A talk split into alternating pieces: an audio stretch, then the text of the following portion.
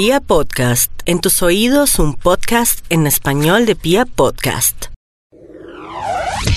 Bienvenidos a este podcast llamado El Management. Mi nombre es Jao Bonilla y estamos haciendo la tarea de hablar con esas personas que están detrás de desarrollar y de construir nuevos talentos, especialmente talentos de música, grandes artistas que han pasado por nuestros oídos, pero las personas que han estado detrás de esos artistas son los protagonistas de esto que hemos llamado el management. Hoy por hoy, con uno de los hombres y de los nombres también más importantes de esta industria musical en América Latina.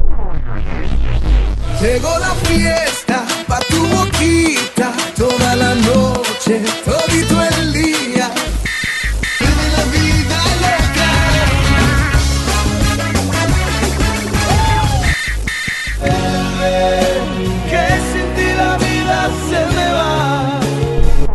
Ayudándonos a responder preguntas como ¿es finalmente el manager quien busca al artista o el artista quien termina escogiendo el manager? ¿Cuánto tiempo puede durar una industria sin talentos nuevos? Algunas de las cosas que hemos hablado con Armando Lozano, con un recorrido por diferentes momentos también de la industria y de la música, más de 25 años trabajando en pro de compartir a nuestros oídos canciones, talentos y estrellas de la música, como dicen por ahí. Hoy tenemos el privilegio de hablar con un hombre que ha puesto su dedo, que ha puesto su trabajo, que ha puesto su puño pujante en las carreras de Ricky Martin, Wisin, entre muchos otros para hablar. Con ustedes en este podcast llamado El Management, Armando Lozano.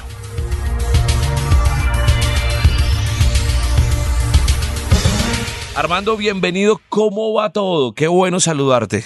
Muchísimas gracias por la invitación, todo súper aquí, tra- tra- trabajando un poquito. Los managers no paran en ningún momento de trabajar. Esto es prácticamente 24 horas. Sí, la verdad es que es un trabajo que es un poco complejo porque realmente no tiene horarios, porque, bueno, en, en los días hay que, eh, durante el día hay que trabajar, ¿sabes? Hay que hacer todo lo que se tiene que hacer, la planeación, trabajo de oficina, y normalmente los shows son en la noche, entonces, eh, pues hay que, eh, hay que dividirlo con el vuelo, con, con los shows, entonces es un trabajo de 24 horas. ¿Cómo le llegas tú, Armando? ¿O qué te hace a ti convertirte en manager? ¿Qué te da ganas de meterse en, en todo este cuento y un management? Bueno, mira, eh, realmente yo creo que para dedicarte a esto es porque tienes la pasión, punto. Yo no, yo no conozco a nadie que lo haya hecho simplemente porque estudió una carrera Ajá. o porque le dijeron que tenía que ser, ¿no? Esto es porque de alguna manera en algún momento tuviste la cosquilla de meterte a la música, te gusta y, y, y- tienes que tener ese esa sensación y ese gusto para, para hacer esto. En mi caso, yo llevo 25 años en la música, empecé siendo manager, aunque después lo dejé mucho tiempo, y después, eh, pues las circunstancias se dieron, y te repito, la misma cosquilla que uno, que, que, que uno tiene es la que te hace regresar, es como, ¿sabes? Es como una droga, no lo puedes dejar. Has trabajado con personajes como Ricky Martin, con los chicos de CNCO, con Wisin.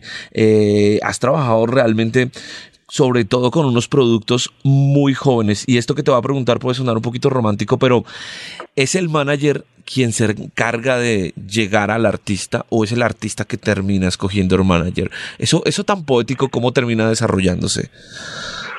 Mira, yo creo que yo creo que son dos funciona de las dos maneras. En mi caso, eh, yo he tenido la fortuna de que los artistas con los que he trabajado y con los que trabajo eh, me han llamado, hemos platicado y he empezado a trabajar con ellos. Pero también tengo eh, tengo artistas a los que yo he buscado y sobre todo también está ahí la parte de desarrollo de nuevo talento en la que yo soy un fiel, creyente y bueno, ahí es estar buscando y, y tratando de encontrar la, la, la, la, la personalidad, la gente, el talento que tú crees que puede tener un futuro en esta industria y bueno, pues ahí tú los vas buscando y, y vas decidiendo, pero, pero funciona de los dos lados. ¿qué tan cercana está esa línea entre el empresario del evento y el manager. Uno, digamos que revisando un par de historias de management y un poquito metido en la industria, quizás se puede encontrar que hay personas que terminan siendo eh, empresarios que terminan siendo manager y manager que en algún momento se dedican solo como al tema empresarial y a buquear un par de artistas y a buscar escenarios y venues y shows y todo este cuento. Esa línea delgada, ¿cómo la manejas? Tú, tú arrancaste haciendo conciertos, ¿cierto? Bueno, yo arranqué, te digo, yo arranqué siendo manager en realidad, primero, hace muchos años. El primer artista que yo descubrí y que, y, que fue el primero que yo representé en su momento es un artista que se llama Mario Dom, que después, años después, ya no trabajando conmigo, eh, hizo un grupo que se llama Camila y que le fue muy bien. Es, así es como yo arranqué. Después de eso eh, decidí dejar de ser manager y meterme a hacer conciertos. Y es gracias a esos conciertos, efectivamente, que los artistas que yo eh, presentaba, sobre todo en México, que es donde hice muchas giras, eh, dos de ellos, tres de ellos me invitan a, a manejarlos en su momento, ¿no? Eh, después de después de la gira de Wisin y Yandel, Yandel me invita a ser su manager y ayudarlo con su lanzamiento como solista después Wisin, y después de la gira de Ricky es que Ricky me invita a ser su manager. Entonces, realmente creo que hay una cercanía y al final todo está entrelazado. El asunto es que hay que, bueno, eh, hay que tener buenos resultados en ambas partes, ¿no? Después como manager te toca estar eh, trabajando en, en, mucha cercanía con todos los promotores de shows y ahí se empieza a generar una, una buena relación si es que del otro lado también también se cumple, no es fácil ser promotor, no es fácil ser manager, cada uno tiene su valor y, poco a poco, sabes, hay que ir cumpliendo en ambas cosas y, y, bueno, así es como uno va haciendo las relaciones que te permiten ir, ir subiendo. Realmente no, yo no conozco algún otro manager que también haya empezado siendo exclusivamente promotor eh, pero sí sé que hay mucha gente que hace las dos cosas. ¿En qué por qué, más que en qué momento, por mm, dejas el management a un lado? ¿Algo pasa, algo que no te gusta, algo que te molesta o realmente querías probar un poco con el tema de los conciertos? ¿Qué te lleva a dejar esto, esta tarea por un tiempo a un lado? No, fíjate que realmente eh, en mi caso yo lo dejé, lo he dejado dos veces y las dos veces ha sido por cuestiones personales. En un primer momento porque decidí eh, casarme y formar una familia y este trabajo es muy sacrificado y decidí que quería dejar, que quería que dejar eh, a un poco los viajes y este tipo de cuestiones y enfocarme en crear una familia. Fue por eso que lo dejo. Pero me gustándome tanto la música es que empiezo a, ser promotor, ¿no? Porque es un trabajo más estable, porque estás en tu país, porque no tienes que viajar, porque son eventos puntuales los que tienes que hacer.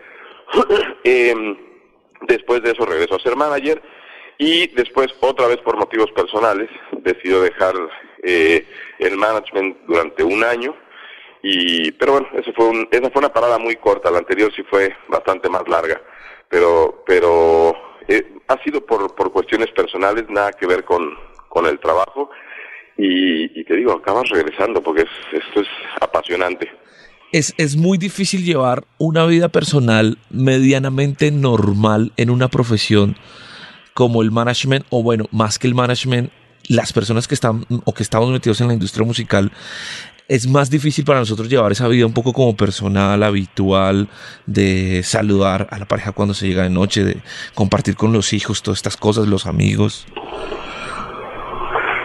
Bueno, mira, eh, sí creo que es uno de los trabajos más complicados que hay para poder compaginar la vida personal y familiar con el trabajo. ¿Por qué? Porque es como mezclar a un doctor que tiene que estar listo en el teléfono las 24 horas del día, con un piloto que tiene que viajar eh, 20 días al, al mes. Eh, ¿Sabes? Hay, es, es un trabajo muy, muy, muy sacrificado, pero eh, eh, tiene sus recompensas, ¿sabes? Sí es difícil poderlo compaginar, hay que buscarle la forma, la familia siempre te tiene que apoyar mucho, eh, pero sí es un trabajo que te obliga a sacrificar muchos momentos personales, eh, porque, porque sobre todo por eso, porque hay que se, viaja mucho, eh, uno llega tarde, trabaja de noche, trabaja de día, no hay horarios, entonces eso es complicado y no te permite planificar eh, de una manera convencional tu vida, ¿no? ¿Cómo le haces para llevar un poco el tema de van pasando los años, viene una renovación de artistas, eh, los géneros van teniendo su momento, hay otros géneros más fuertes y, otros que como que se van desdibujando un poco. ¿Cómo se adapta el manager un poco a esos cambios, a lo que la misma industria le está diciendo eh, que está cambiando? Pues mira, yo creo que hay que estar vigentes siempre y hay que estar analizando lo que los jóvenes van marcando, ¿no? hay, eh, dependiendo, hay managers para todo, hay managers que tienen un artista y, van creciendo junto con ese artista y lo que eh, la, meta principal y el reto principal de ese manager es que el artista se mantenga vigente en el, eh, en el target de edad de conforme van creciendo, pero además que no deje de ser relevante para otras edades. Y hay otros managers que eh, bueno, van, van sumando artistas a su cartera de clientes y constantemente tienes que estar viendo lo que, lo que está funcionando y cuál puede ser tu área de expertise, ¿no? Porque realmente cada género de música es distinto, cada país es distinto y no, no, no creo que haya un manager que pueda trabajar con cada uno de los artistas que, que están allá afuera y que son muy exitosos. No es lo mismo trabajar con Ricky Martin, que con Bad Bunny, que con Alejandro Sanz, que con Carlos Vives, ¿sabes? Son géneros distintos, es música distinta, hay que entenderlo. Luego cada país tiene música eh, eh, eh, muy particular, muy regional, ¿no? Como puede ser el vallenato en Colombia o como puede ser la música de banda en México. que, que eso es otro mercado completamente y el trabajo es distinto y uno tiene que estar eh, muy claro de cuál es el expertise que tienes para poder desarrollar eh, y, apoyar a, tus artistas eh, en la mejor de tus posibilidades. Entonces, yo creo que, que mucho depende de ser honesto y objetivo con lo que sabes hacer, con lo que te gusta, en lo que crees, sobre todo, y ahí decidir y, y apostar. Cuando, por ejemplo, tú le hablas a unos chicos como los CNCO, de trabajo, de disciplina, el cuento es distinto. Te queda, por ejemplo, más fácil entrar a hablar cosas de trabajo con Ricky Martin, con personas que llevan muchos años, o con Mao y Ricky que están en desarrollo. Eh, cuando entras a hablar cosas de trabajo con ellos, de disciplina y todo este cuento, ¿a ti qué te queda más fácil? ¿O con quién te queda un poquito más fácil como manager? Mira, todos, todos tienen la parte positiva y la parte negativa, para que te engaño. Eh, realmente trabajar con, con artistas como Ciencio, que yo con ellos empecé desde que la mayoría eran menores de edad, ¿no? Apenas estaban saliendo de, del programa de televisión. Sí. Eh, uno de ellos tenía 15 años, ¿sabes? Eh, y entonces estás trabajando no solo con niños, sino y con su forma de pensar, sino también están involucrados los papás, eh, no tienen experiencia en esta industria, pero al mismo tiempo tienen muchísimas ganas, eh, son muy trabajadores, pero, pero también pues son niños y, o jóvenes y quieren también tener un momento de esparcimiento y jugar y se desconcentran rápido. Y luego están los artistas que tienen eh, mucha trayectoria, ¿no? Y esos artistas que tienen mucha trayectoria saben bien cómo hay que hacer esto, cómo hay que hacer el trabajo, qué hay que hacer en la industria, pero al mismo tiempo también pues ya tienen toda esa experiencia y esa, y esos recuerdos que vienen generando y, y, sabes y están más cansados eh, y, hay que seleccionar mejor lo que se hace y cómo se hace y no es tan fácil o eh, sabes poner, poder hacer promoción porque ya llevan años y años y años haciendo promoción y las giras son más complicadas entonces cada, cada artista representa un reto distinto. Yo, la verdad es que digo mucho que el 50% del trabajo de un manager es de psicólogo. Eh, hay que estar ahí pendiente del artista y platicar mucho y, entender lo que lo que quiere cada uno de los artistas, la personalidad de cada uno de ellos, ¿no? Y, bueno, pues hay artistas más fáciles, hay artistas más complicados, hay artistas como Mau y Ricky que realmente, ¿sabes? Son artistas en desarrollo, pero pero son unos excelentes personas y PRs, entonces más eh, eh, eh, ellos son el tipo de artista que me conviene más llevarlos y dejarlos solitos porque ellos hacen todo el trabajo. cada artista es distinto, la verdad es que, pero sí hay que estar muy pendiente de cada uno de ellos. ¿Crees que el management se ha convertido en un tema, digamos, como un poquito más empresarial?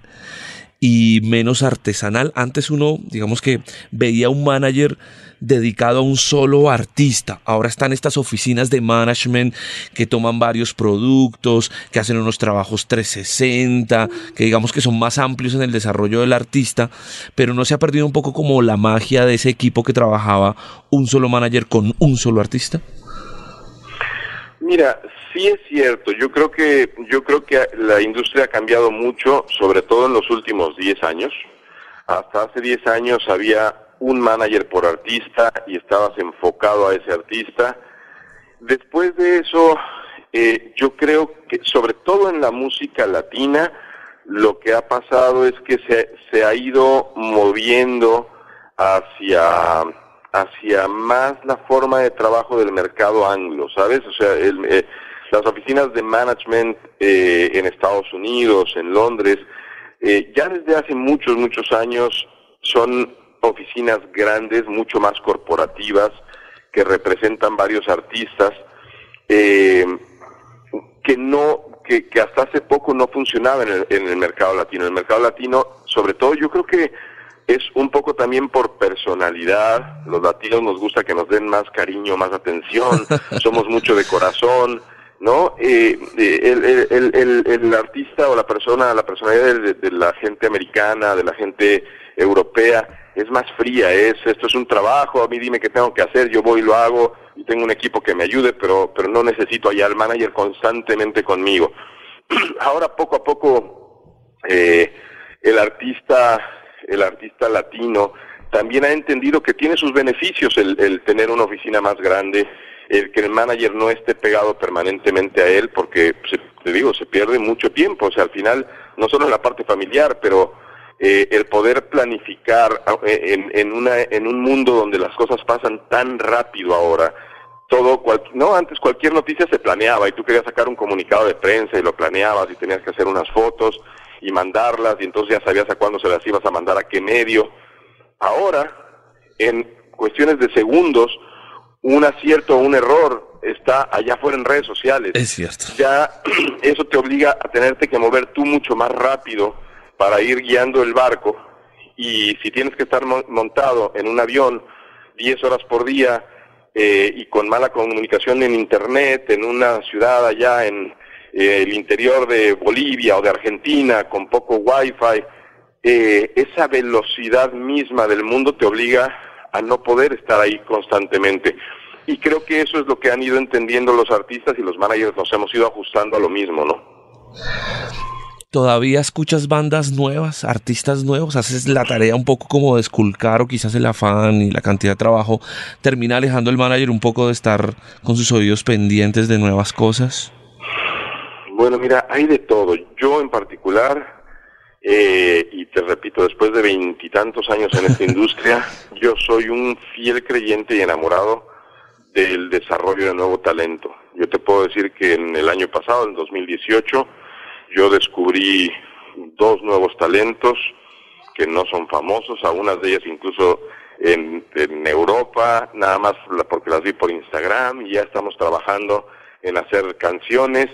Eh, a mí yo creo que la música merece tener desarrollo de nuevo talento. Fueron muchos años, si tú recuerdas, en que realmente los artistas latinos exitosos eran los mismos. O sea, durante muchos años los artistas que yo escuchaba cuando era joven, cuando yo tenía 18 años, 19 años, que eran Luis Miguel, Ricky Martin, Enrique Iglesias, Chayanne, eh, Sanz, ahora que tengo 40 son los mismos que siguen haciendo el mismo ruido, el mismo éxito, las mismas giras, y muchos años no hubo desarrollo, nuevo talento, hasta que llegó toda esta nueva camada, eh, sobre todo de artistas incluso colombianos, ¿no? Como J Balvin, como Maluma, em, eh, Carol G, Becky G, pero eso no fue hasta hace cuatro o cinco años. Pasamos un, un, un, un hueco ahí como de 10 o 12 años que realmente hubo muy poco desarrollo de nuevo talento y creo que es el,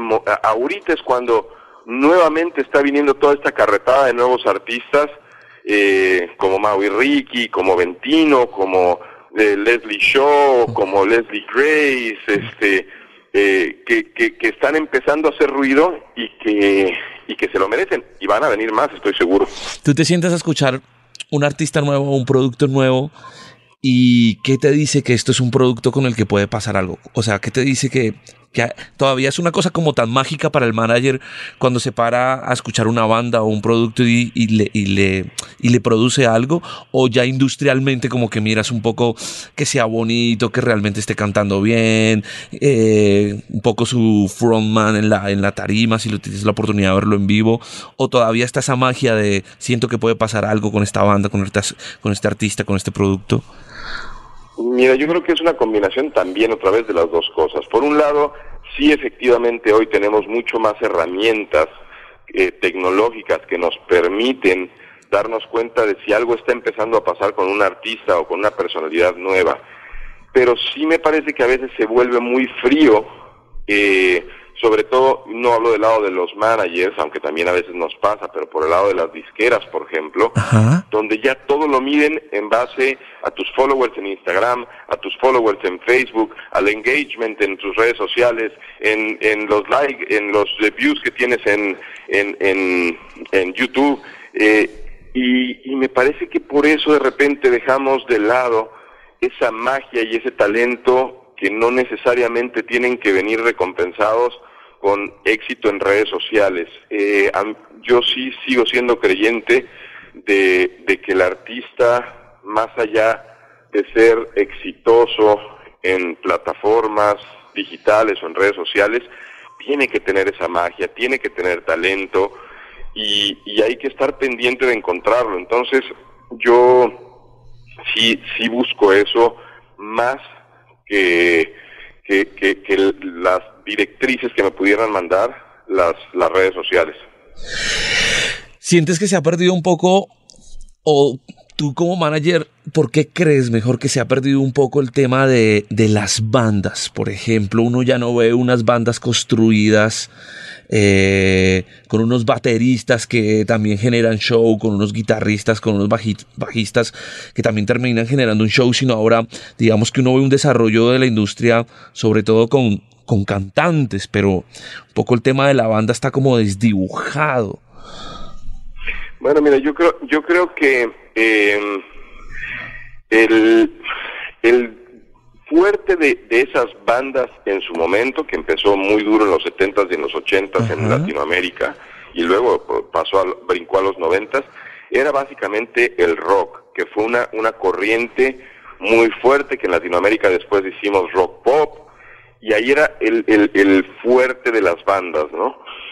Pero el género, de, el, género como tal, el rock que venía, ¿sabes?, de, del lado anglo, fue disminuyendo cada vez más y, y la gente se metió a otro tipo de géneros, como el electrónico en su momento, eh, ahora de manera muy, muy fuerte al urbano, y eso ha hecho que los jóvenes dejen de escuchar ese género. Entonces, si tú te pones a pensar que en el 90% de la música urbana que se hace hoy no se utilizan instrumentos reales, se usa todo en base a programas de computadora, los productores todo lo hacen en computadora, no usan músicos, no usan instrumentos, pues realmente ya no hay una justificación para tener esa banda ahí arriba del escenario.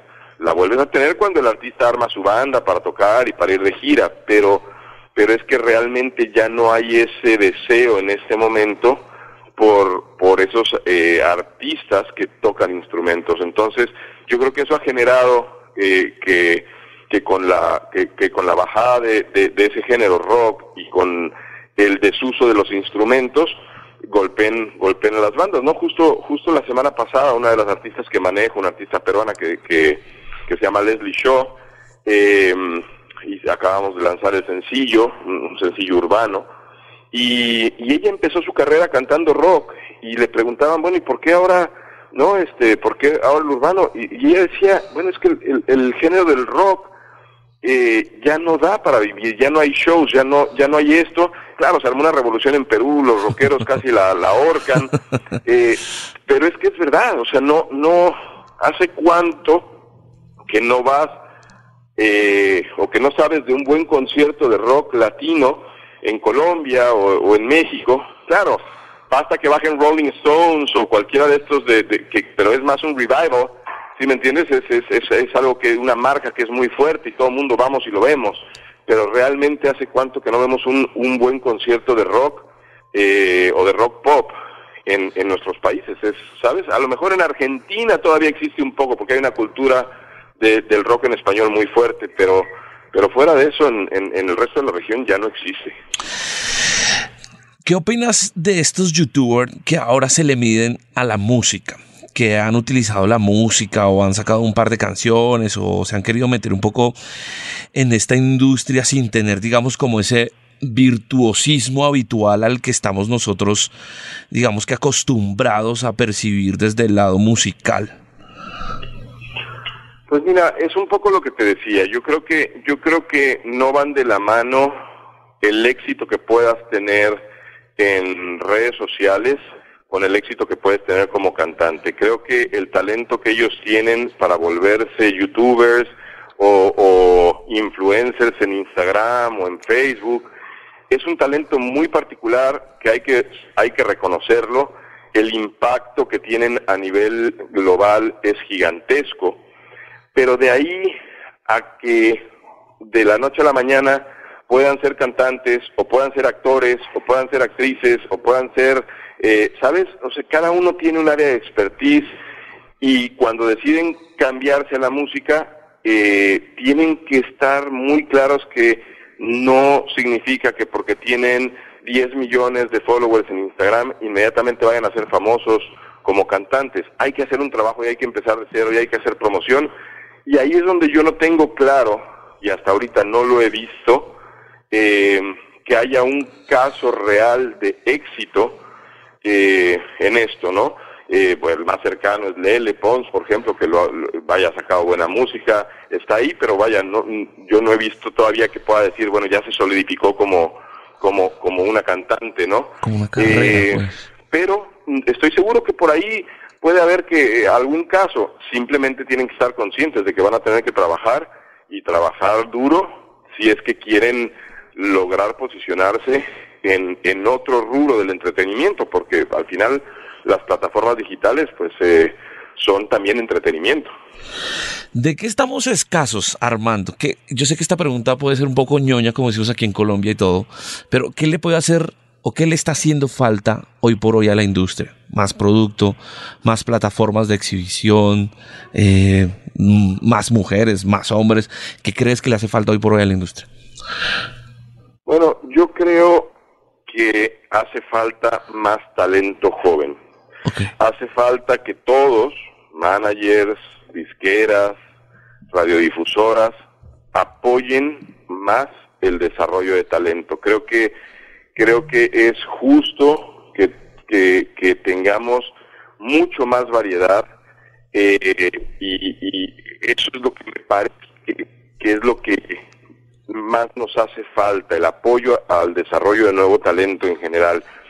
Eh, hubo una época donde no había ninguna mujer, hasta hace tres años no teníamos nuevas mujeres. Y ahora, pum, vino toda una camada de nuevas mujeres, y ahí tienes a Becky, a Carol, a Leslie, a, a Leslie Shaw, a Lali Espósito, tienes un montón de mujeres ahora, ¿no? Eh, luego no tenías, no, tenías grupos de mujeres, y bueno, ya por ahí salió Ventino, y sé que se está formando por ahí otro, cantantes eh, masculinos, pues ahí, vino la nueva camada de Balvin y Malume, luego, pero luego vino Yatra, y, y, ¿sabes? Está saliendo de todo, pero aún así sigue siendo muy poco, ¿sabes? Yo creo que, yo creo que necesitamos desarrollar más talento en general. Mi querido Armando, muchas gracias. Y quisiera cerrar esto preguntándote cuál puede ser la mejor forma eh, para retirarse de un management, es decir, el management en su ideal o en tu ideal, cuál sería la mejor forma de retirarte.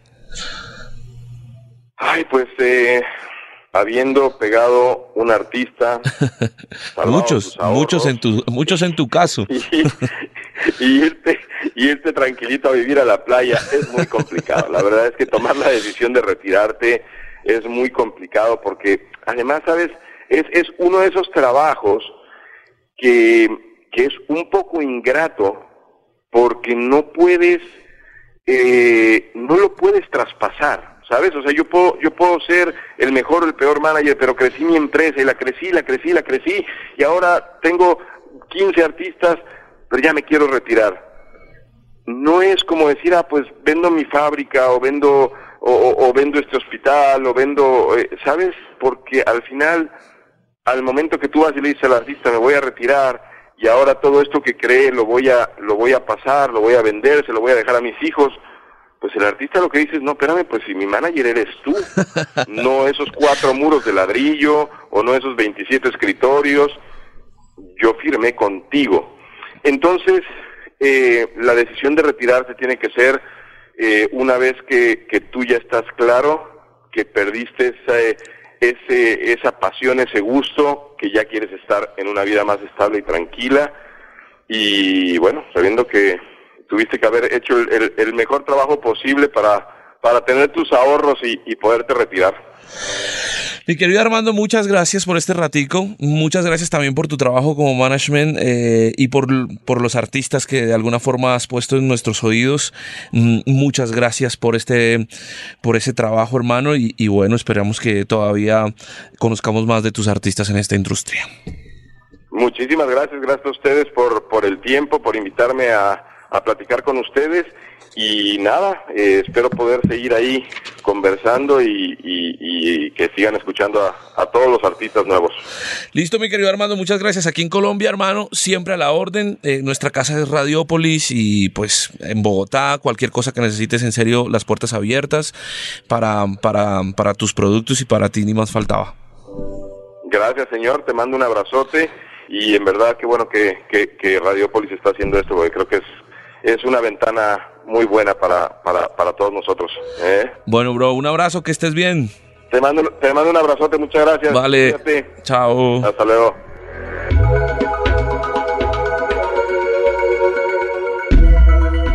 Management